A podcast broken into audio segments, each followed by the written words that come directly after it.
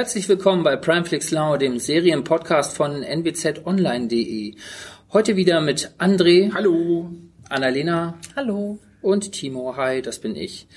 Ähm, wir haben heute wieder mal ausschließlich Netflix-Produktionen ähm, auf unserer Liste. Und zwar haben wir äh, Quicksand, eine Teenie-Serie aus ähm, Schweden. Schweden.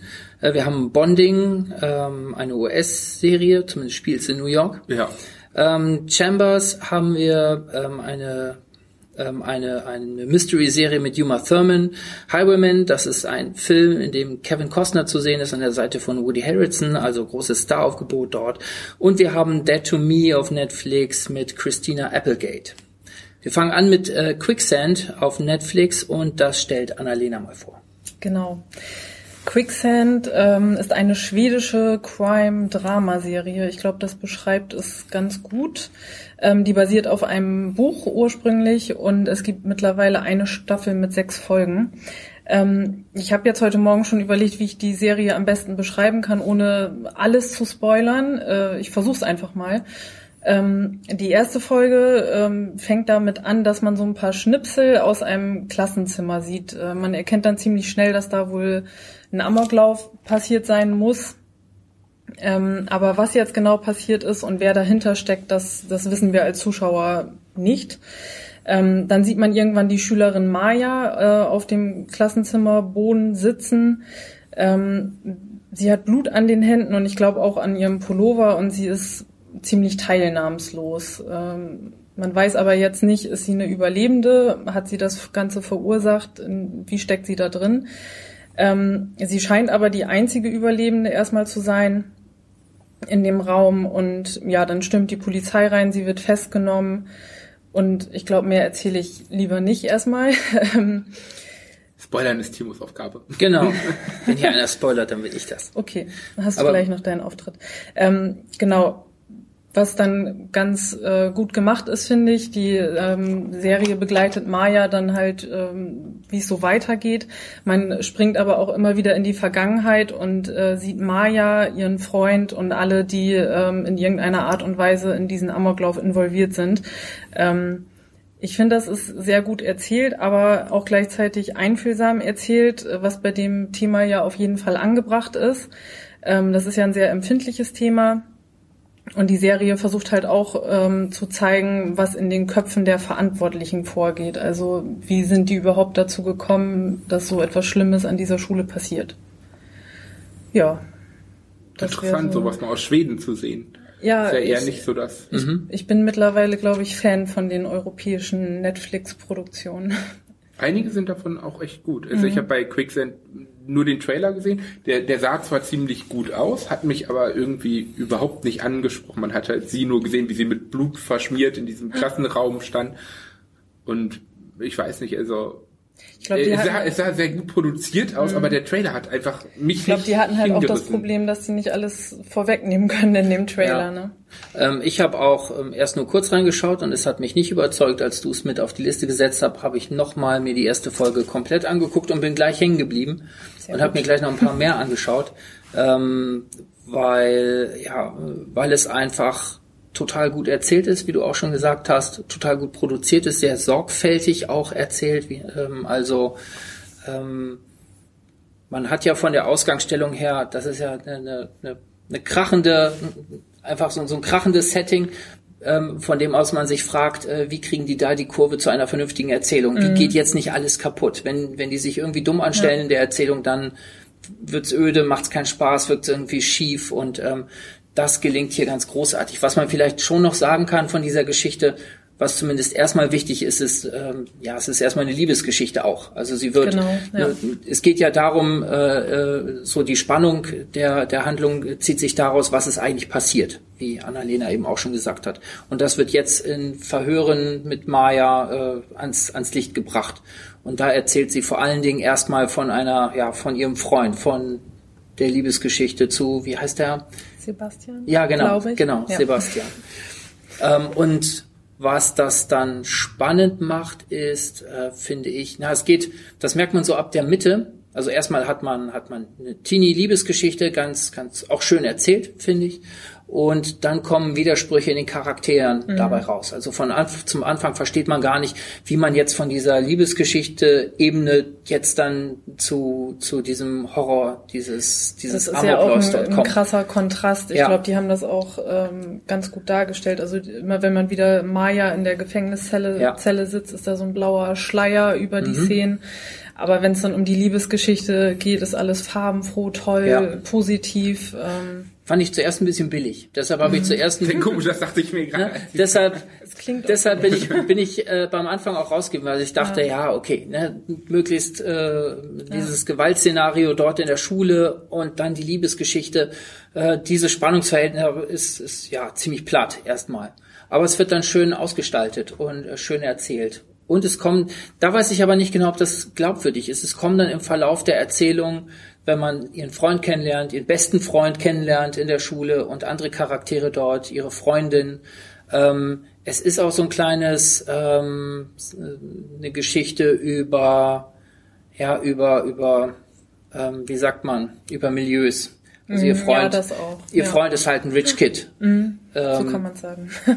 der der Vater, also die treffen sich auf so auf einer Yacht mhm. und äh, der Vater ist reich, aber ein Arsch und äh, die Mutter ist verschwunden ähm, sie kommt eher aus kleinen, behüteten Verhältnissen, ähm, ja, hat so eine normale, wie ist, ist das blöd, wenn man sagt, so eine normale kleine Tussi-Freundin, einfach, wie man es in dem Teenie-Alter, wie... Das ist schon wahr. sagt sie, glaube ich, auch selber später irgendwann, dann so ähnlich. Dann ist es, dann ist es vollkommen okay, okay das zu sagen. Darf man das, glaube ich, sagen. Und dann werden da so Zwischentöne laut. Also am Anfang gibt's mhm. noch dieses Spannungsverhältnis, ne? der Vater repräsentiert bei Sebastian äh, so die, die, dieses reiche, brutal, dieses brutal reiche, dieses kapitalistische. Und irgendwann merkt man halt, ähm, hat auch diese Figur des Sebastian, wie, zeigt Widersprüche. Also, mhm. und dann entstehen Brüche zwischen den beiden. Es ist nicht mehr so einfach. Also, es wird, kom es wird komplexer und ähm, auch Gewalt drängt sich allmählich in diese Beziehung. Das genau. ist auch, ich weiß nicht, ob das so richtig plausibel dargestellt ist. Ich fand's, ich bin nicht drüber gestolpert, aber ich habe es auch nicht richtig verstanden, hier und da. Was meinst du jetzt? Wie die Gewalt da reinkommt. Wie die Gewalt da rein, ja, die beiden entwickeln ja eine das kann man ich glaub, sagen. Das war die, in beiden, die entwickeln ja eine Obsession ja, für ich glaube, das Gewalt. war aber in beiden Familien, also in ihrer und in seiner Familie schon so ein bisschen vor Genetisch programmiert. Ja, das jetzt nicht, aber äh, mit in die Wiege gelegt, sage ich mal. Also äh, Schusswaffen waren denen, glaube ich, nicht ja. fremd. Die tauchen plötzlich, ziemlich plötzlich auf. Also genau da bin ich, weiß ich nicht. Also Bist ich fand es ja schon etwas. Ähm, ich fand, ähm, also ich bleib dabei, es ist eine, eine total spannende, gut erzählte, starke Serie, die auf jeden Fall ein reinschauen lohnt. Ich habe sie nicht ganz durchgeschaut, deshalb weiß ich nicht, ob mir jetzt die Auflösung, ob mich die mit diesen Widersprüchen versöhnt und die ich diesen Härten hin und in der Dramaturgie so gedacht, oder nicht. Ähm, was passiert jetzt am Ende? Ist das jetzt ein befriedigendes Ende oder wird man trotzdem im Regen stehen gelassen? Weiß man jetzt, was passiert äh, ist am Ende? Und ich finde schon, es ist ein gutes Ende. Ähm, es bleiben auch eigentlich keine Fragen offen. Mhm. Also das ist schon mal ein großes Plus. Okay, und hatte ich nicht, also es war nicht schief am Ende. Okay. Nee. Gut, dann habe ich etwas, wo ich, wo ich weiterschauen genau. kann. Ach, bist noch gar nicht durch. Nee, nee, ich bin ja, ich, ich hatte gar nicht damit gerechnet, dass ich es dann durchgucken will und habe es dann eben auf jetzt auf die letzten Meter äh, habe ich noch reingeschaut und bin dann eben dran geblieben. Ähm, habe aber nicht alle Folgen gesehen. Aber das, was ich gesehen habe, das fand ich schon stark und schön erzählt. Also, doch noch mal reinschauen. Dann haben wir mit Quicksand einen, wieder mal einen europäischen Tipp. Eine, eine schwedische Serie, die auf jeden Fall lohnt, dass man mal reinschaut. Jetzt haben wir Bonding, ebenfalls auf ja. Netflix. André, stell doch mal Bonding vor. Ja, jetzt stelle ich mal Bonding vor, aber eher die Serie. ähm, also, schade. Schade, ne? Ähm, Vor allem im ja. Podcast. Ist das ein Podcast-Thema? genau. Falls ihr so einen Podcast haben wollt, meldet euch. Ähm, nein. Ähm, Bonding ist Tatsache eine kleine Webserie, könnte man sagen, die Netflix eingekauft hat. Die Folgen gehen auch immer nur so 15 Minuten maximal. Ja. Mhm. Es gibt, glaube ich, sogar ein oder zwei, die nur sieben gehen und es sind auch nicht so viele. Ähm, die spielt in New York und handelt von Peter und Tiff. Das sind beste Schulfreunde mal gewesen, hatten mal was miteinander. Peter hat dann rausgefunden, er ist schwul. Und ähm, die haben sich halt sehr lange nicht gesehen. und Tiff braucht plötzlich, äh, sagen wir mal so, ein, ein ähm, Arbeitsgefährten, könnte man es nennen. Und Peter braucht Geld mhm. und ist dafür bereit, so gut wie alles zu machen. Eigentlich nicht, aber er tut es dann doch. ja, eigentlich nicht, aber er macht es dann doch. Also daher. So, und ähm, Tiff nennt sich halt in ihrem Milieu Mistress May, denn sie ist eine sehr professionelle Domina, die das gut ausführt. Und ähm, ja, Peter ist zuerst natürlich absolut geschockt von dem, was, was sie da macht und was er machen soll. Aber irgendwie nimmt das Ganze dann doch Fahrt auf, erzählt insgesamt eine witzige Geschichte, auch, auch von der Evolution von beiden, was da so hintersteckt, obwohl es nur so kurze Folgen sind. Und ähm, ich, ich finde halt, einmal das Thema gibt es halt sehr wenig. Also klar, man hat Fifty Shades of Grey. Das äh, fest aber gar nichts an und ist sozusagen die, die Schulversion des kompletten Themas. Oder noch nicht mal eher die Grundschulversion, muss man ja bei Fifty Shades of Grey sagen. Und ähm, hier, hier hat man halt Tatsache so ein bisschen das, das weit gefächerte. Also man, man erlebt aus allen Szenarien so ein bisschen was, also nicht komplett aus allen, aber aus einigen. Es gibt halt äh, Leute, die einfach äh, gedemütigt werden wollen, andere wollen beherrscht werden, dann, dann gibt's welche, die sehr auf Tierkostüme stehen, was durchaus witzig mhm. ist, muss man sagen. Der Pinguin. Genau, der Pinguin. Und ähm, äh, also gerade, äh, was, ich halt auch sehr witzig finde, ist halt, wie Peter halt auch in, in diese Rolle so ein bisschen reinwächst und diese, diese ganze Hintergrundgeschichte zwischen den beiden wird immer mit Rückblenden ein, eingebunden. Das ist auch schon eine ganz gute Art, das zu erzählen. Man, man will halt gar nicht so viel vorwegnehmen. Die, die Serie ist so kurz. Ja, es geht ein, unheimlich schnell, hat, hat ja. ein hohes Erzähltempo, auch ein hohes, ja, es ist, ist auch eine unheimlich komische Serie. Also es ja, ist es vor allen Dingen fast eine kleine Comedy. Also es, ich finde es, es, fast eine kleine es. Es fällt so ein bisschen unter Dark Comedy und ja. das auch, das auch zu Recht.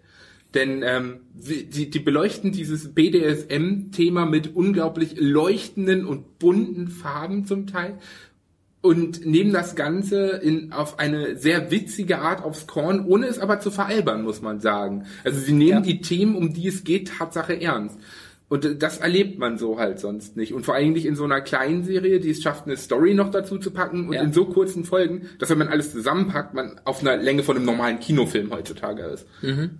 Ja. Ich fand auch erstaunlich, weil wir viele Serien haben, die unheimlich lang gehen, wo du zehn Folgen hast, auf 45 Minuten. Wir haben jetzt ein paar Mal ganz, ganz kurze äh, ja. Geschichten gehabt. Ähm, äh, die die Robots-Geschichte dort, äh, wo du nur ein paar Minuten genau. pro Folge hast, die unheimlich schnell getaktet sind und die trotzdem super funktionieren. Und ich finde auch hier unheimlich krass, wie schnell man an diesen Charakteren dran ist. Also wie, wie schnell man die beiden mag. Ja. Ähm, obwohl man gar nicht so, also man lernt die auch, man glaubt auch mal, dass man die schnell kennenlernt. Ich habe auch den Eindruck, dass das vielleicht so ein bisschen ja an dem sorgfältigen Setting liegt.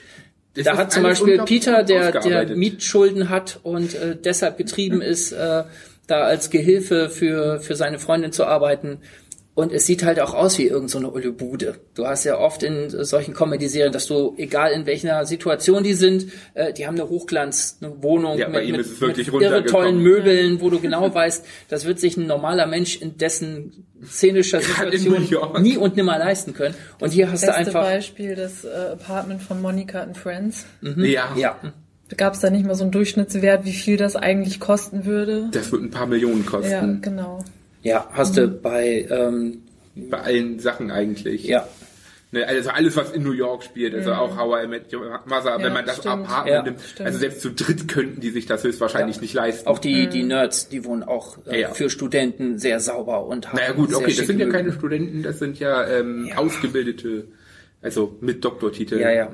Aber, aber, ähm, schon, aber schon zur Studienzeit. Aber hier finde ich, ist das auf so ein schönes ramschiges Niveau runter, ja. runtergedreht. Also auch unheimlich unverblümt in jeder Szene. Also du hast ja wirklich, wirklich Szenen darin, die du kaum äh, in irgendeinen Film packen würdest. Ist das auf eigentlich ab 16? Also äh, ja, es ist, es ist ab 16. Mhm. Äh, also ab 18 wäre auch schwachsinnig, finde ich. Also ja, es ist klar, ab 16. Klar. Aber ähm, man muss halt auch sagen, was sie zeigen, zeigen sie so, dass sie es darstellen und gleichzeitig wieder auch nicht wirklich ja, ja, was ja, zeigen. Sehr das, geschickt. Das, das kriegen mhm. sie extrem gut hin, ja. ohne das Thema halt irgendwie außen vor zu nehmen. Und ja. das, das funktioniert einfach. Und es ist zum Teil sowas von witzig. Sehr geschickt, sehr witzig, ja. sehr unverblümt dabei. Also obwohl du gar nicht so viel siehst, hast du den kompletten Genau. Eindruck von so einer Szene. Man, man muss halt Total sagen, man muss auch wirklich Dark Humor stehen und, Ja. und so und man muss halt auch, man, man darf keine zu sehr Berührungsängste sozusagen mit dem Be Wort oder dem Bereich BDSM haben. Dann wird man da, glaube ich, dann, dann hat man da, glaube ich, echt Spaß mit. Doch, glaube ich auch. also- auch äh, ein toller Wortwitz. Also die Ja, beiden kabbeln super. sich natürlich ständig. Er ist ja eher so ein kleiner Drückeberger. Er will eigentlich Comedian sein und traut sich aber nicht aufzutreten und steht da bloß immer und wird dann von allen Seiten so ein bisschen geschubst, äh, sich doch zu trauen, eben dann auch in diesem Job. Und äh, sie ist ja tough in Ja. jeder Hinsicht. Obwohl sie dann auch wieder einerseits wieder so dieses Ja. verletzliche Menschliche hat. Ja. Ne, und sie macht das Ganze auch, um sich das Studium zu bezahlen. Ja, also genau. Man, man, man glaubt, also, Also es, gibt gibt- glaubwürdige Charaktere. Es gibt auch noch einen, also es gibt noch einen intellektuellen Überbau. Also wir Ja. haben immer wieder Szenen, wie sie beim äh, bei ihrem Psychologiestudium ist und ihr Prof hält da äh, so ihr Hipster-Prof hält äh, da Vorträge, selbstherrliche gegen Freud und über für Ja. seine eigenen Theorien und man man ist dort auch drin, äh, wie sie sich dort abmüht, nicht nur mit dem Stoff und dort diskutiert, sondern eben auch mit den Mitstudenten und dort in dieser Gemeinschaft zu sein oder nicht reinzukommen. Also und das wird, ich meine, die hat ja kaum Zeit die Serie für diese Szenen und Ja. trotzdem versteht man genau, wo der Punkt ist, also wo der, wo der Charakter, wo, wo der Charakter dort verortet ist. Sie haben es halt wirklich Total geschafft, toll. das, das Wichtigste auf ein Minimum runterzubrechen und das in sehr kurze, knackige Folgen zu Ja. stecken, so dass man halt auch nicht das Interesse verliert, so dass man es schnell durchgucken kann, auch einfach mal so anstatt einen Film zu gucken Ja. und dass man es halt auch, auch wirklich einfach nicht, dass, dass, dass die Sachen nicht zu viel werden, dass man sich nicht denkt, okay, warum baut man das Ganze jetzt so lange aus oder hätte das noch sein müssen oder jetzt wird's langweilig. Und dadurch, dass es so kurz ist und so knackig ist und so viel auf einmal auch kommt, ist man immer unterhalten. Ich hätte mir trotzdem ein paar mehr Minuten gewünscht. Ich hab's wollte ja- mich gerade fragen, du hast Ja. nämlich ja gesagt, mich hat das nicht gefesselt. Der tolle Wortwitz, ne? Ja. Ja, ja, ja. Also ich, äh, ich weiß gar nicht, ich hatte das mal angefangen und die ersten zwei Folgen, die waren ja dann auch schnell vorbei. Ja, sehr Ähm, schnell. Und dann dachte ich mir so, ja, muss jetzt nicht sein. Dann habt ihr das ja auf die Liste gesetzt, dann habe ich es auch wieder weitergeguckt. Ich habe es auch durchgeguckt, das ging dann auch ähm, ratzfatz. Aber auf mal ähm, kamen die Credits ähm, Und dann war's zu Ende. Und dann war es auf mal schon zu Ende. Und dann dachte ich mir so, hm, eigentlich hättest du, hätten die jetzt hier noch einen Schritt weiter gehen können. Also die, ich die bin einfach locker noch mal das Doppelte an Folgen ich glaube, ich bin wirklich verwöhnt von so 50-minütigen Folgen und äh, muss mich da jetzt erstmal so ein bisschen reinfinden. Also 20 Minuten, so, so eine, so eine Sitcom-Folge, das kennt man ja. Äh, da ist man dann ja auch drauf eingestellt, aber ja, irgendwie hat mir ein bisschen was gefehlt bei der Serie. V- Vielleicht war es einfach die zweite Staffel, die die noch rausholen wollen. Ja, Weil das, das, vielleicht. also es war, einerseits war es ja abgeschlossen, kann man sagen, andererseits hat es halt auch immer noch das Potenzial weiterzugehen. Ja. Obwohl ich finde, habe ich ja eben schon gesagt, ich finde diesen Trend ganz spannend. Also ich glaube, dass das auch, das ist ja, meine ich, auch ein Thema in den ganzen Produktionsstätten, dass man eben Content produzieren will, dass man eben am Handy äh, morgens im Verkehr schauen kann, wenn Eben. du unterwegs bist. Äh, und mal- genau, und dass du da eine 10-Minuten-Folge schauen kannst. Dahin, also da werden wir sicher noch viel mehr Formate kriegen, die das bedienen. Und wenn die das so toll machen wie dieses, dann Ja, da muss man wirklich ich weiß nicht, ob ich mit. das jetzt im Bus gucken würde, wenn mein Nachbar mit aufs Handy gucken könnte. dann, dann musst du sofort fragen, soll ich auf laut stellen? Genau, für den ganzen Bus. ja. Können wir das vielleicht oben auf dem Bildschirm haben? Aber ich finde auch äh, Bonding auf jeden Fall ein toller kleiner Tipp. Ja, eindeutig. Also wenn, wenn man wenn man sich mit schwarzem Humor anfreunden kann und keine Berührungsängste hat, so muss man einfach Ja, reingucken. ging euch das eigentlich auch so? Ich dachte immer wieder, das muss doch eine englische Serie sein. Mir kam das Ja. so, mir kam dieser Ja, ja. Humor so unamerikanisch vor. Ja, auch, auch die Schauspieler wirkten unamerikanisch, könnte man sagen. Ja. aber Auf jeden Fall. es ist, soweit ich weiß, Es Tatsache hat eine überhaupt nicht dieses Bauschige und dieses Pathetische von dem, was man eigentlich aus amerikanischen Serien und Filmen kennt. Es hängt sondern nicht genug Es Amerika-Flaggen ist viel mehr, nee, nee, genau, es ist viel, viel mehr auf den Punkt, viel kürzer, viel schneller, viel direkter, äh, viel dunkelhumoriger.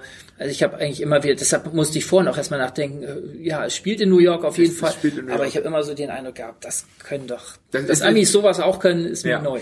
Die, die nehmen sich mal ein gutes Beispiel an den Briten, Ja. muss man sagen, in dem Fall. Weil das, da muss man sagen, da hatten wir ja auch schon britische Serien, die genau das Ja. bedient haben und die da einfach super waren. Ja.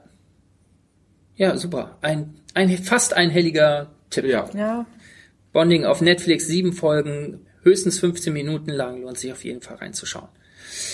Dann haben wir Chambers, eine Serie, die ebenfalls auf Netflix läuft und die zu denen gehört, die deutlich länger sind. Zehn Folgen, nämlich auf 45 Minuten. Die habe ich mir auf die Fahne geschrieben, weil in Chambers sieht man äh, Uma Thurman mal wieder. Ähm, nach ja, Kill Bill 2. Nach Kill Bill, nach Kill Bill eigentlich eine der eine Ikone, fast in dem gelben äh, Anzug. Ähm, ich finde aber, man hat sie gar nicht mehr so oft gesehen in den letzten Jahren. Jetzt war nun mal wieder eine. Gelegenheit, äh, Uma Thurman dort in einer Rolle zu sehen. Worum geht's?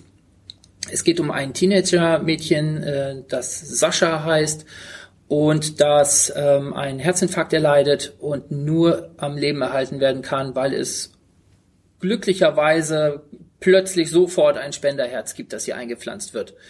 Ähm, Kann man mal sehen, die haben keine Not da. naja, die Not kommt ja. Also ähm, das äh, klingt nicht, das klingt schon verdächtig, dass das so schnell geht und äh, mhm. dass es verdächtig klingt, äh, ja, hat auch seine Folgen. Äh, sie lebt also, sie kann, darf also weiterleben, bekommt das Herz äh, eines anderen jungen Mädchens eingepflanzt, etwa gleich äh, alt. Becky heißt äh, dieses Mädchen. Und ähm, äh, Sascha lebt mit ihrem Onkel zusammen, der ein, ein kleines Geschäft für, für Aquarium und Fische und äh, so Zeug hat. Meeresgedöns. Ähm, und äh, der ist so äh, glücklich, dass er ähm, sie so ein bisschen dahin drängelt, Kontakt zu dieser Familie aufzunehmen, die ihre Tochter verloren hat und äh, deren Herz sie nun äh, in sich trägt.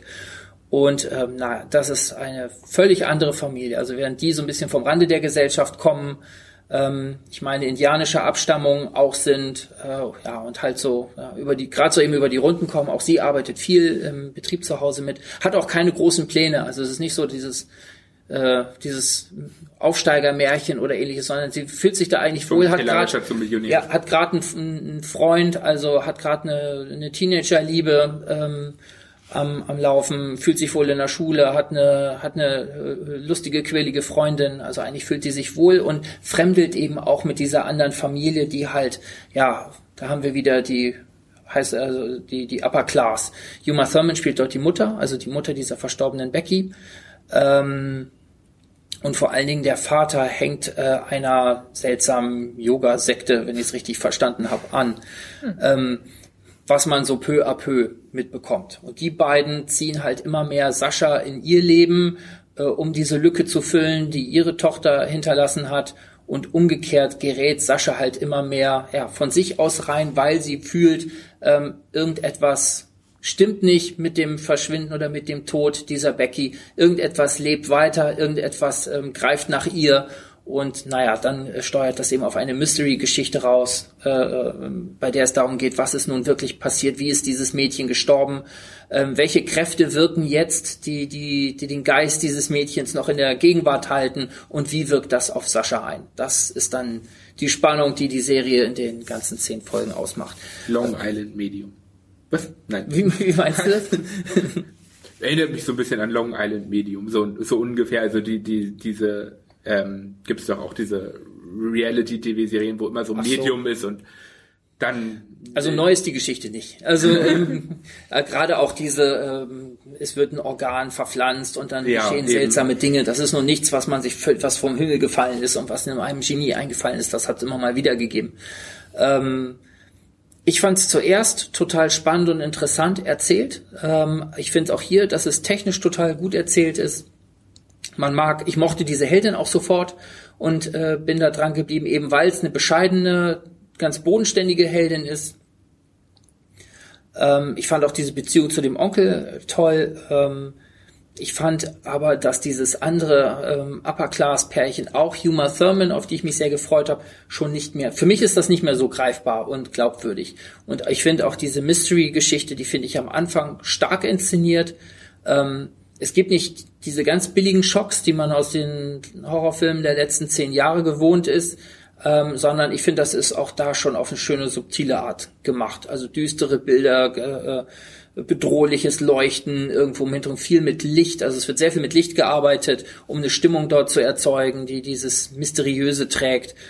Ähm, das finde ich ist schon richtig gut gemacht. Ich fand dieses Setting auch spannend, aber ich habe ähm, irgendwann, weil auch immer angedeutet wird, ne, der Großvater ist es, glaube ich, der taucht immer mal wieder auf. Der Onkel will ihn gern so aus der Familie rausdrängen, aber der taucht auf, äh, irgendwas Böses ist hier am, am Wirken, dann kommt irgendein, wenn ich es richtig verstanden habe, so, so in, indianische Mythen werden da reingeflochten. Ich habe mich immer gefragt, wo führt das hin? Fand das total spannend. Ich fand, das hat sich dann aber nicht für mich richtig eingelöst. Also für mich zerfaserte die Serie so in der Mitte also irgendwann. kam nicht das Schöne raus, was du am Ende gedacht hast. Nee, es ist konsequent weitergetrieben zwar, ähm, also du hast einen Showdown letztendlich, äh, wenn man das so nennen kann. Ähm, es wird dann mysteriöser, also äh, diese Mystery-Ebene wird eingelöst, es wird nicht irgendwie aufgedeckt, dass es sich real erklärt. Ähm, das schon, also da traut sich die Serie schon voran, aber mir ist das einfach, äh, ja, mir war das zu, zu waberig. Ich habe den Faden irgendwann in der Mitte verloren. Also ich, ich wusste irgendwann nicht, woher kommt jetzt diese, diese Macht, diese Gewalt. Das hat mir zu lange gedauert, bis man da, bis man da irgendwas Schlüssiges bekommt. Und ich fand auch, wie gesagt, Uma Thurman nicht so, so richtig überzeugend. Was mich so ein bisschen gewundert hat, wo ich nicht weiß, ob das nun passt oder nicht, ich fand die Musik total toll. Ein Schlüsselstück in dem ganzen, in der ganzen Serie ist I Wanna Be Adored von den Stone Roses. Ähm, kennt ihr vielleicht? Ja, klar. Mhm hören sich Teenies das um äh, in den Jahren noch an? Also, ich meine, ich bin im Grunde, ich bin ja im Grunde schon schon zu zu jung dafür. Also das habe ich ja schon verpasst eigentlich. Das ist Ende 80er so oder so gewesen, meine ich, oder Anfang 90, ganz frühe 90er. Ja, so äh, vor Britpop war das. Ähm, da dachte ich mir, ist das so ein so ein Upper Class Girlie, was dort zu Hause in seinem Zimmer tanzt, hört das Stone Roses, weiß ich nicht. Aber ich, vielleicht ist das auch vielleicht nicht so auf Vinyl. Keine glaube nicht. Also das fand ich ein bisschen weiß ich nicht, hat mir gut gepasst. Ich höre die Musik ja gerne. Äh, Smiths werden auch häufig gespielt. Also viel dieser, dieser, ja, melancholische Teen Pop der, der 80er und 90er wird gespielt. Ich weiß nicht, ob das so richtig in die Serie passt. Mir jetzt das zumindest hat mir aber gefallen. Aber insgesamt war es mir zu, ja, war es mir nicht stringent, nicht klar, nicht logisch genug. Euch hat das von Anfang an gar nicht so richtig. Deshalb rede ich hier nur, äh, weil, ja, euch das, weil ich das euch das von Anfang an nicht so ich richtig. tatsächlich, ich weiß gar nicht, gefangen 20 hat. Minuten der ersten Folge geguckt und dann, ja, es ging für mich nicht weiter. Also mhm. ich kann nicht mal sagen, warum, aber hat mich nicht wirklich reingezogen und jetzt nach deinen Erzählungen äh, glaube ich auch, dass das für mich die richtige Entscheidung war. Also ich habe mir den Trailer angeschaut und habe die Beschreibung gelesen und war raus. Ich dachte mir, das klingt mir schon zu schlecht irgendwie, muss ich ehrlich sagen. Ich würde nach wie vor nicht sagen, dass das richtig schlecht ist. Also ich fand es also zuerst ganz gut, bin dran geblieben, aber ich habe vorhin schon gesagt, ich habe es irgendwann nur, nur, nur so nebenbei geschaut, weil ich irgendwie wissen wollte, wie es jetzt ausgeht, aber dann nebenbei aufgeräumt und Staub gesaugt. Weiß man denn Sachen. irgendwann, woher diese Macht kommt oder äh, ziemlich. Also ich kann nicht zu viel mhm. sagen. Zum Aber Schluss es wird, wird das aufgelöst. Ja, zumindest. ziemlich. Okay. Mhm. Also wie gesagt, du hast einen richtigen Showdown am Ende, mhm. der schon okay ist. Aber, Aber die Sendung nicht. Aber die Sendung selber nicht. Also ich finde, es lohnt die Zeit nicht, um das Gut. alles zu schauen. Und ja, Juma Thurman freundlich gegrüßt im Vorbeigehen, aber hat jetzt keinen bleibenden Eindruck hinterlassen. Kein ikonisches, Schade. keine neue, keine neue Ikone. Na, aber wir haben ja noch mehr auf der Liste. Trotzdem, wer Mystery mag, kann ja mal in den Trailer reinschauen oder in die ersten paar Folgen reinkommen. Es gibt, es gibt auch Feuilletons, die die Serie gut besprochen haben, ähm, wo von zwar erzählerischen Schwächen die Rede ist, aber von einer tollen Entwicklung. Hm, ähm, ich sehe es so knapp Geschmäcker sind unterschiedlich. Geschmäcker sind unterschiedlich. Dann haben wir aber noch einen Film dabei, nämlich die Highwaymen, ebenfalls auf Netflix, genau. gut zwei Stunden lang. Richtig. André, erzähl du. Und zwar erzählt das die Geschichte von Bonnie und Clyde, nur mal aus der anderen Perspektive, und zwar von den beiden, die Bonnie und Clyde gejagt haben damals. Ähm, wer nicht weiß, wer Bonnie und Clyde ist, der hat im Geschichtsunterricht nicht aufgepasst. Hat hier überhaupt nichts zu suchen in unserem Podcast. Genau, richtig. Äh, nein, wir sind in den 90er, 30er Jahren und ähm, die beiden waren halt während der Wirtschaftskrise zwei Banditen, könnte man sagen, mit ihrer Bande, immer wieder auch wechselnde Leute dabei und sind halt vor allen Dingen auch bekannt dadurch geworden, dass sie ziemlich viele Leute, 14, 15 ungefähr müssen es gewesen sein, umgebracht haben, vor allen Dingen Polizisten. Ähm, die Leute haben sie trotzdem gefeiert, fanden halt Bonnie toll, fanden halt Clyde toll. Gangster-Ikonen. Genau, richtig. Ikonen sind. Man, man, man, man bezeichnet diese Ära, in der sie ja auch war, wirklich so als, als diese Gangster-Ära und ähm, ja, und jetzt das Ganze mal aus der anderen Perspektive, ähm, sozusagen nicht Bonnie und Clyde verherrlicht, sondern die beiden als die Figuren dargestellt, wie sie zum Teil damals von auch von der Regierung und sowas ähm, verstanden wurden, als Mörder, als Straftäter. Und ähm, ja, die Kopfgeldjäger waren zu der Zeit ja schon abgeschafft. Aber das heißt ja nicht, dass man nicht jemand Alten wieder aus dem Ruhestand rausholen könnte. Und man muss halt sagen, das, das Ganze basiert ja wirklich auf der wahren Geschichte. Das, das sind halt auch wirklich, wirklich die beiden gewesen. Ähm, der Frank Ham oder oh, ich habe die Namen gerade nicht im Kopf, ähm, die die gejagt haben. Und ich muss sagen, ich fand der Film war unglaublich toll gemacht. Also erstmal fand ich es interessant, diese Perspektive direkt zu sehen, auch mal zu sehen, ähm, die andere Seite, die, diese Jagd zu sehen, die, diese intelligente Verfolgung dahinter, wie halt auch nochmal zwei Leute, die eigentlich in den Ruhestand gehörten, sich zusammengerafft haben, um die beiden halt festzunageln sozusagen. Und natürlich halt auch, äh, man kennt ja den großen Showdown, man weiß halt, wie es ausgeht. Ne? Also weiß eigentlich jeder. Falls nicht, ha, dann habt ihr noch eine Überraschung am Ende. so. Ja, ähm, Bonnie und Clyde ist ja ist eine reale Geschichte, ist ja. aber ja auch eine Kinogeschichte. Ja, es ist eine absolute Denn, Kinogeschichte. Es ähm, wird so oft verfilmt alles in Ja, vor allen Dingen äh, die Verfilmung von Arthur Penn aus den, ich glaube Ende der 60er war ja. ähm, das große, weil du schon von dem Showdown gesprochen hast. Ähm, das war wirklich so ein revolutionärer Moment im Kino überhaupt damals. Also es gab, äh, man sagt so, das war der Moment, wo die beiden niedergemäht wurden in, in dem jetzt Fluchtauto. Ja. Sie sind gestorben, ja, sie sind gestorben. genau. Toll. Toll, jetzt wissen es alle. Nein. Die Spannung ergibt sich aus der Jagd. Ja, das stimmt. Man sagt, damit hat im Grunde genommen das New Hollywood das alte pulverisiert, weil es vorher immer noch so ein es gab so ein, so ein starres moralisches Regel Zurückhaltung, ja. ja. so ein Regelsystem tatsächlich. Du durftest bestimmte Sachen ja, nicht filmen. Du ja durftest ganz am Anfang zum Beispiel Waffe nicht nicht zeigen und dann direkt äh, wo der Schuss landet, sondern das musste in den äh, durch Schnitt auseinander gebastelt sein. Also so ganz bestimmte Anweisungen ja, gab die es. hatten ein ganz festes Regelwerk, und, was ja zum Teil auch heute noch genau. gilt. Also viele haben da auch mitgespielt. Die, so ein Hitchcock hat dann äh, mit der Kamera rumgespielt, dass ein Kuss eben länger sein konnte als äh, die Sekunden, die in den Regelwerken standen und durch äh, Schnitttechnik Techniken hat er es dann hingekriegt, länger zu, zu machen. Und äh, gerade Bonnie und Clyde gilt so ein Film, der, der das halt pulverisiert hat, weil er sich darum nicht mehr geschert hat. Und da haben wir natürlich aber Hochglanzschauspieler gehabt. Auch wenn wir, wenn wir eine ganz andere Art von Gewaltdarstellung gehabt haben, haben wir dort Faye Dunaway und äh, ach, wie heißt er? Der große Schönling der 60er oh. und äh, 70er. Ich komme nicht drauf. Ich auch gerade nicht. Hier jedenfalls haben wir eine völlig andere Perspektive, ein ziemlich karges Setting auch. Also wenn man dort die Landschaften sieht, dann hat man dort es eher ist, eine karge Landschaft. Man muss aber sagen, es ist an den Originaldrehorten genau. gedreht. Auch gerade dieser Showdown ist genau an dem genau, Platz richtig. gedreht worden, wo er wirklich stattgefunden ja, hat. Ja, also kurz daneben, aber die haben ja. die Straße komplett gesperrt, überall nochmal Dreck drüber gemacht, nochmal Bäume genau. gepflanzt, damit es so aussah wie damals. Ja, also es hat überhaupt nicht diesen, diesen komischen Glanz, den es in den 70ern hatte, wo man ja auch die Outlaws nochmal gefeiert hat. Das hier ist keine Feier dieser Outlaws, keine Glorifizierung, sondern hier hast du so ein paar harte alte Säcke, die sich denen auf die, die sich auf die Fersen machen. Vor ein paar Jahren gab Wir müssen übrigens sagen, gespielt von, gespielt von, äh, Kevin Costner, Costner und, und, Woody Harrelson. Ja. Die beiden haben wir noch gar nicht genannt. Also das ähm, sind die die Jäger, die Verfolger. Die beiden, die ja mittlerweile auch schon alte Knochen sind. Ja. Also sehr passend auch, weil ja. sie damals ja auch so alt waren.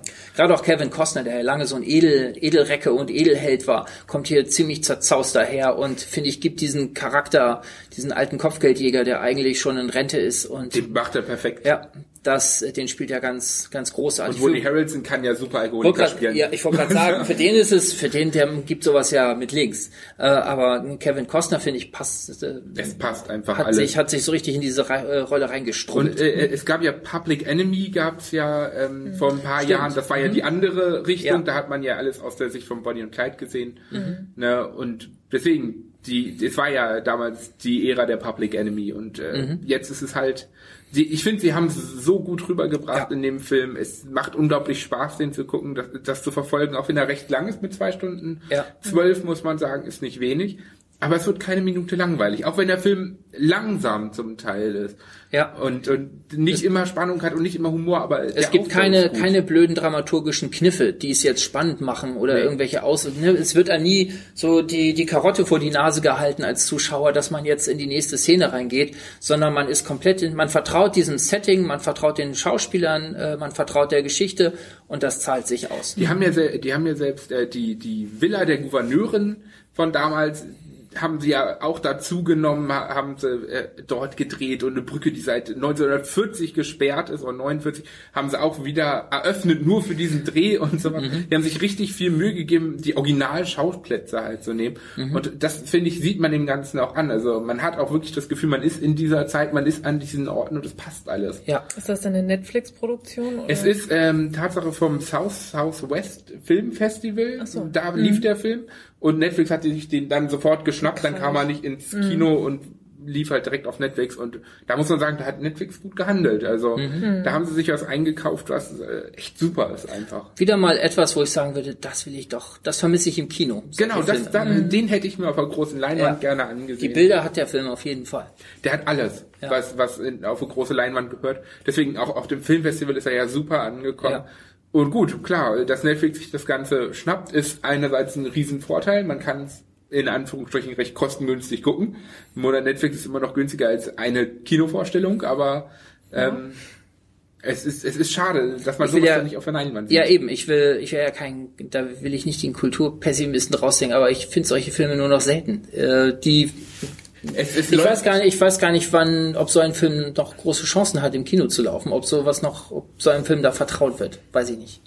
Ich, ich glaube es leider auch nicht mehr. Also wir sehen sehr viel Mainstream-Mist sozusagen und das, das ist dieser Film halt nicht. Mhm. Der ist halt ein bisschen tiefgehender und vielleicht ist er deshalb auch dann bei Netflix gelandet und nicht im Kino, dass die Leute ja. in Anführungsstrichen zu viel Angst hatten, mit dem finanziellen, dass sie nicht das Nötige ja. rausholen. Also es gibt immer mal so Glanzlichter, wo Netflix dann doch dem Kino so ein bisschen, also wirklich auch den inhaltlich und künstlerisch ja. dem, dem Rang abläuft und nicht nur in der Aufmerksamkeit und im Marketing auf den, ja. auf den Zuschauer hin. Also Highwayman, ganz großer Tipp von uns auf Absolute Netflix. Empfehlung. Ein Film über die Bonnie und Clyde Saga. Einen haben wir noch. Äh, wir haben noch The Dead to Me, eine Serie jetzt wieder auf Netflix mit zehn Folgen an 30 Minuten, also so mittellang. Ja. Wäre ähm, für mich. Ja. Ist äh, sogar was für dich, glaube ich, wenn du noch nicht reingeschaut hast. Stell ich vor, wieder eine bekannte, eine bekannte Darstellerin, wieder eine kleine Ikone der 90er. Eigentlich drei Darsteller sind bekannt. Ähm, echt? Drei? Ich ja. war auf zwei gekommen. Aber äh, können, ich sag kurz mal eben, worum es geht. Hauptdarstellerin ist Christina Applegate, die ähm, aus einer schrecklich nette Familie, Kelly Bundy. Die, die Kelly Bundy, ähm, die sie aber schnell abgeworfen hat und äh, später andere Serien gedreht hat, äh, mit denen äh, sie sich schon aus diesem Schatten herausgearbeitet Hatte hat. eindeutig schon lange. Ja, also sie auf Kelly Bundy noch äh, festzusetzen wäre. Aber es bleibt ist, im Kopf. Ist längst passiert. Bleibt, im Kopf, bleibt trotzdem im Kopf. Bleibt trotzdem im Kopf. Ähm, spielt hier eine Maklerin, Jen heißt sie, ähm, in Kalifornien, ähm, in einer sehr reichen Gegend. Und äh, die Situation, in der sie sich befindet, ist, ihr Mann ist äh, ja vor kurzem bei einem Unfall ums Leben gekommen und ja, die den Unfall verursacht haben, sind geflohen. Das heißt, es gibt keine Aufklärung. Genau, Fahrerflucht. Es gibt, sie, sie weiß nicht, wer schuld ist. Äh, es ist ein ungelöster Fall und sie muss jetzt mit ihren beiden Söhnen und der Trauer klarkommen und ja, äh, muss ihre, muss, muss mit ihren Wutanfällen klarkommen, die sie immer wieder äh, plagen und hat sich in eine Selbsthilfegruppe äh, eingeschrieben und trifft dort äh, die junge, na, die gleiche, junge, gleichaltrige Judy, beide so, die, was sie da spielen, sind, glaube ich, so Frauen um die 40, gut 40. Ich glaube, Judy sagte mal, sie sei 41. Ähm, die, die dort äh, ja, äh, ähnliches Schicksal zu haben scheint und mit der sie sich sehr schnell anfreundet, ähm, ja, die ihre beste Freundin wird und so eine Lücke füllen Vor kann. so ein gute Laune-Kandidat eigentlich ist. Genau. Ähm, aber wir erfahren dann schnell, ähm, dass das eine dass das äh, ja dass etwas das anderes dahinter steckt. Judy hat ein hat nicht nur ein Geheimnis, sondern mehrere Geheimnisse. Wie jeder. Und genau und äh, ja es geht es geht natürlich um die Frage letztlich, äh, was ist wirklich passiert bei diesem Unfall, wer wer ist schuld? Das erfahren wir dann relativ schnell. Ähm, wer äh, Ted, das ist ihr Mann, äh, wer den umgefahren hat. Aber diese Schuld und und Sühne-Thematik wird auf ganz vielen Ebenen gespielt. Also es ist nicht nur es ist nicht nur derjenige äh, von Schuldgefühlen geplagt, ähm, der am Steuer gesessen hat, sondern es hat auch in der Ehe mit ihr äh, äh, gibt es Anhaltspunkte, es gibt Nebenfiguren, die dann reinspielen, wie zum Beispiel die Schwiegermutter, also die Mutter von diesem verstorbenen Ted, die äh, gleichzeitig auch die Chefin von Jen ist, also eine, eine äh, Obermaklerin. Naja, ja, also sie war ja mal, ähm, Jen war ja mal ihr Protégé ja. Protégé und mhm. ist dann halt weggegangen und ja. gerade auch das äh, fand die Mutter ja nicht ganz so toll. Genau, also die taucht aber wieder auf. Ist, dieses Verhältnis besteht, das schwierige Verhältnis besteht weiter. Äh, sie arbeitet stattdessen mit einem, ähm, ja, mit einem Kirchenmann, christlichen genau, Menschen zusammen. Mit einem sehr christlichen, freundlichen Menschen zusammen, ähm, der gleichzeitig so, so eine Kirchenchor-Trans-Truppe äh, leitet. Trans-Truppe. Trans-Truppe, genau. Tanztruppe. ähm, also es gibt spannende, interessante, auch lustige Nebenfiguren. Auch das ist eine komische Serie, auch wenn das Setting, dass die Geschichte, die ich gerade beschrieben habe, ähm, eher tragisch und traurig ist, aber es ist eine, auch eine unheimlich schwarzhumorige Serie. Ich glaube, die allererste Szene ist, ähm, eine Nachbarin kommt an die Tür und klopft und will nett sein. Mexikanische und, Lasagne. Genau, und bietet ihr eine mexikanische Lasagne an, weil sie eben nett sein will und sich kümmern will. Und äh, ja, sie, sie verhaspelt sich so ein bisschen in dem, was sie dann an Aufmerksamem sagen möchte. Und äh, Christina Applegate Jen lässt sie eiskalt auflaufen und lässt sie mit einem sie sagt, glaube ich, ich weiß gar nicht, wie es ist. Und äh, sie sagt, ja, ist es in etwa so, als wäre mein Mann plötzlich totgefahren ja. worden äh, von einem Tag auf den anderen. Ich müsste alleine klagen. Und lächelt sie, äh, lächelt ja. sie kalt an dabei. Ich, ich und, muss sagen, am Anfang dachte ich, gerade in dieser ersten Szene, wo sie halt bei dieser Selbsthilfegruppe ist, dachte ich ein bisschen an, an Grace and Frankie. Das ist ja auch eine mhm. Serie, ich glaube, auf Netflix. Ähm, die, die, wo die beiden Frauen ja dann auch zusammenleben, da sind sie noch ein bisschen älter und sowas. Und da dachte ich, das, das geht in diese Richtung. Also so viel Humor, einfach wenig Schwarzes. Aber man, man muss halt sagen, hier tritt ganz, ganz schnell der schwarze Humor mhm. in den Vordergrund und das Ganze nimmt einen ganz anderen Lauf und wird auch unglaublich spannend und interessant und auf eine gewisse Art und Weise aufregend, auch wenn man die Sachen, das, das Witzige ist, diese Serie gibt einem alle Antworten, aber sie gibt einem nicht den Weg zu dieser Antwort. Ja, ja, und den, genau. darum geht es eigentlich. Ja diesen, diesen Weg zu der Antwort zu finden. Ja. Das, das, macht das ganz interessant. Man glaubt eigentlich, man, hat, man hat so, ist in einer ganz seltsamen Situation und man glaubt, man hat alles verstanden gerade. Und es kommt auch nicht wirklich etwas Neues dazu, aber es passiert trotzdem eine völlig, eine, eine Wende, also in jeder Folge gibt's eine ganz krasse Wendung, ähm, ja. die es dann wieder in eine andere Richtung treibt. Oder gar nicht in eine andere Richtung, weil man es passiert, es kommen nicht irgendwie neue Zutaten von außen rein, sondern äh, man versteht eine Facette einer Figur einfach besser und äh, äh, lernt die ja lernt jede Figur besser kennen ähm, und das macht unheimlich Spaß. Das, das ist unglaublich toll gemacht. Das ist auch ziemlich hochwertig produziert, muss man sagen. Ja. Das es wirkt alles echt toll. Die die Leute ja. wirken glaubwürdig. Richtig. Kleiner kleine Klammer. Ähm, weil es natürlich auch wieder so, so ein reichen Setting ist. Also ja. wir haben hier äh, ja, also da sind eigentlich alle reich so ungefähr. Ist dramaturgisch auch immer von Vorteil. Du musst dich nicht mit irgendwelchen das wirft keine Fragen auf. Wenn du eine makellose Wohnung und einen makellosen, übrigens Produktwerbung wird, glaube ich, angezeigt. Ja. Also es, die Luxuskarossen kommen auffällig von einer bestimmten Marke und nicht von einer anderen. Ähm, du hast natürlich so ein Luxus-Setting, was, was so den Hinter, so das Hintergrundrauschen rausnimmt. Du kannst dich voll auf die Schauspieler konzentrieren ähm, und auf die Geschichte und auf die, die Plotwendungen, die drin sind. Ähm, das gehört natürlich auch zur, ja, zur Qualität der Serie oder ja, zum, zur Machart dieser Serie. Und das, dass, dass sie bis schon ein bisschen konsequent. Äh, dass es immer wieder schafft, Geheimnisse aufzuwerfen, ja. die es im nächsten Moment löst, aber dann aber doch irgendwie nicht. Ja. Das, das macht auch echt Spaß ja. dabei, das zu sehen. Also hat so die, eine schräge Dramaturgie. Ganz, ja, die, die Judy, die hat halt noch einen Verlobten Ted. Genau. Der ist ja mehr oder weniger gestorben, also wie sie sagt. Ach so, siehst du, wer spoilert hier? Sagst ja gleich am Anfang. Na toll. Nein, deshalb hört man ja auch recht Also schnell, genau, ja, es gibt es gibt einen, es gibt den Freund, sie ist zwar in dieser Selbsthilfegruppe und äh, Genau. Aber es gibt diesen Freund ganz schnell. Das ist auch ein Darsteller, den man kennt. Genau. Ähm, James Marston heißt der, hat den, in X-Men den Cyclops gespielt. Zum Beispiel, Zum Beispiel. oder auch in vielen anderen Sachen.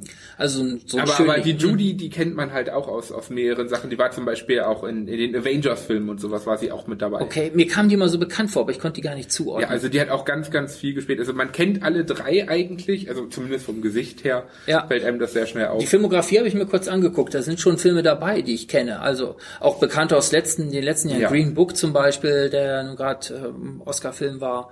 Deswegen Warum also auch immer. Aber hochwertig besetzt, muss Thema. man sagen. Anderes Thema. Auf, auf, auf die Art und Weise. Aber ich finde, die, die Charaktere sind alle glaubwürdig. Und- Also es macht Spaß. damit das nochmal, Christina Applegate ist einfach toll. Ja, sie, also diese Rolle, die sie spielt, die, die ist super. Die macht das perfekt. Ja, also was ich bei Uma Thurman nicht gesehen habe und worauf ich mich da gefreut hätte, das habe ich komplett bei Christina Applegate gesehen. Und die spielt die Rolle so tough und so klar in jeder Situation. Kein blödes Overacting, man nimmt ihr das auch ab. Diese, diese zynische Ja. äh, äh, No Bullshit Frau, die sie dort spielt. Also während Judy ihre Freundin ja eher so ein als Hippie Girlie rüberkommt und auch mal eine schräge Idee hat und äh, ja sehr emotional ist, ist äh, spielt äh, ist Jen eher so der No Bullshit Typ, der sich auch nicht äh, ja einwickeln lässt oder mh, äh, erstmal drüber nachdenken muss eine Weile und ihre Wut runterschlucken muss, bevor sie dann äh, einen Zugang findet zu etwas.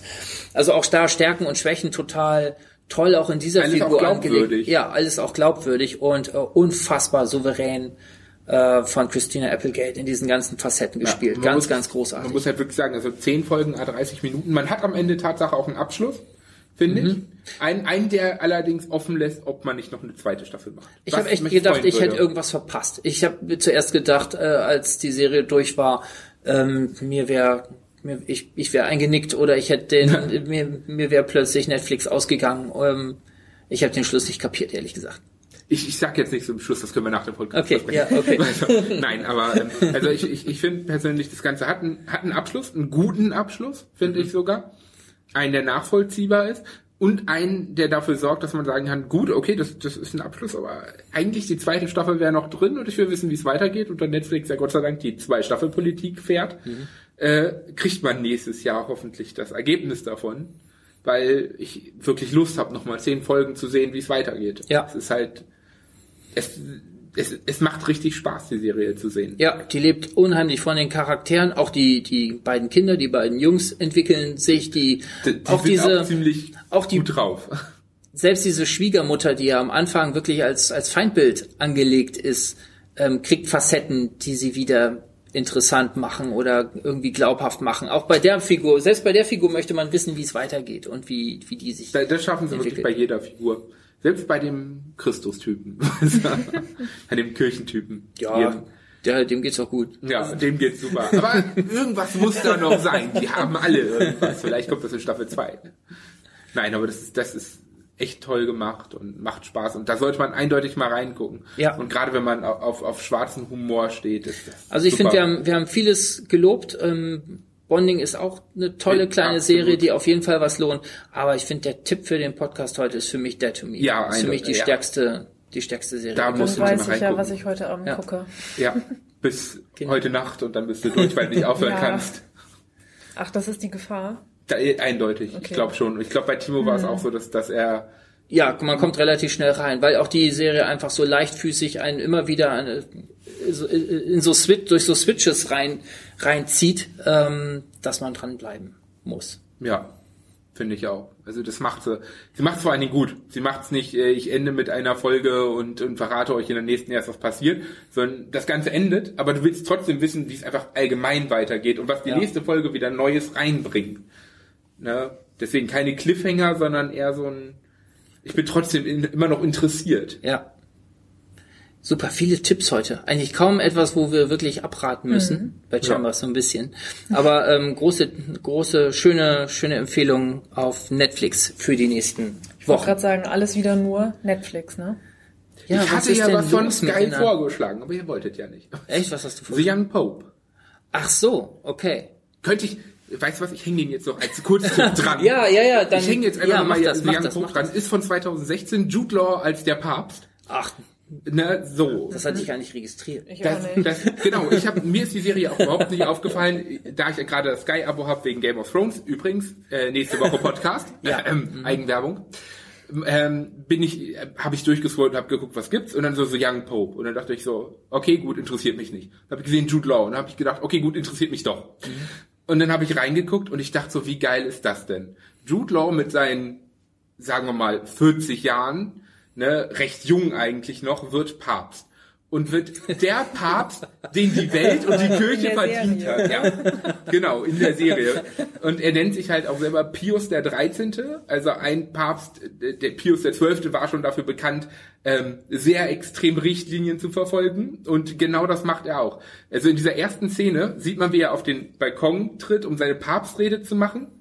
Und ähm, ja, fängt dann an mit, ja, alle Homosexuellen sind willkommen, nehmt Kondome, treibt ab. Und man denkt so, was ist jetzt los? Und dann so, Albtraum von ihm. Das, das ist schon witzig gemacht. Und diese Serie ähm, ist einerseits unglaublich ernst, nimmt auch ernste Themen halt wie auch ähm, Kindesmisshandlung in der Kirche sehr, sehr ernst. Und ähm, nimmt auch den Glauben Tatsache unglaublich ernst und wie viel dahinter steckt. Sie schafft es aber gleichzeitig, ähm, da- das Ganze so interessant aufzubauen und äh, Jude Law in einer Rolle zu zeigen, wo man sagen muss, er als Papst, das ist unglaublich gut gespielt. Er ist eine ganz andere Person, wie, wie jeder andere Papst. Er weigert sich gegen alles, wofür die Kirche sozusagen steht, da zu sein. So von wegen, ja, ihr seid alle willkommen und äh, Gott ist mit euch und ihr braucht nur bereuen. Nein, er ist der Meinung, ihr müsst leiden. Ihr müsst leiden ohne Ende. Wie wird denn jemand Papst geben? er wird gewählt. Er wird gewählt. Also ähm, es gibt ja immer diese Papstwahlen. Ja, ja, klar, aber normalerweise lassen die doch da keinen Richtig. allzu schrägen Meinung Weil, zu. genau, und keiner wusste, dass er diese Meinung hat. das so. ist, das ist, das ist die Sache dabei. Und auch diese Papstwahlen, auch dieses innervatikanische mit den ganzen Ränkeschmieden und sowas wird sehr schön gezeigt, wird alles toll gemacht. Und das Witzige ist halt Tatsache, ähm, die, Se die, die Serie ist nach den Folgen abgeschlossen. Also es gibt keine zweite Staffel, es ist am Ende wirklich, da steht auch das Ende einfach da. Und da, das, diese, ich glaube, zehn Folgen sind da, sollte man sich unbedingt mal angucken. Klar, es ist keine, keine Serie, wo Action drin ist, wo unglaublich viel Spannung drin ist. Es ist eine so Serie, die nur auf Dialogen aufbaut. Komplett. Und das macht sie sowas von gut. Weil alle Charaktere so glaubwürdig sind, weil überall so viel hintersteckt. Weil dieses ganze Thema Kirche und Glauben einerseits extrem ernst genommen wird und einerseits auch unglaublich ins Lächerliche gezogen wird, aber auf eine gute Art und Weise. Da, das finde ich ist, ist ein absoluter Kurztipp, da sollte man mal reingucken. Also wer die erste Folge mag, wird den Rest mögen. Wer mit der ersten Folge nicht klarkommt, kann gleich ausschalten, muss man da sagen. Das ist ein sehr praktischer Tipp. Genau. Ja, schaut mal rein auf Sky, wer weiß, wie lange es noch da ist. Okay, gut. Dann haben wir die, die Netflix-Phalanx so ein bisschen durchgebrochen Genau. zum Schluss Genau. nochmal. Und dann machen wir Schluss für heute. Ihr könnt uns hören auf nwzonline.de, auf Stitcher, auf radio.de, auf äh, podcaster.de, Auf iTunes, auf iTunes könnt ihr uns hören. auf Spotify. Und auf Spotify könnt ihr uns auch hören. Und Timo ist nicht mehr in Form. Nee, überhaupt nicht. Du hast mich mit dieser Anti-Netflix-Haltung gerade völlig aus dem, aus dem Konzept gebracht. geschafft. Super. Beim nächsten Mal habe ich mich wieder beruhigt. Genau, zur Game of Thrones Folge wird es auch einfacher nächste Woche. Ich glaube auch, da muss ich mir nur eine Serie merken. Genau. Okay, macht's gut, bis dahin. Ciao. Tschüss. Tschüss.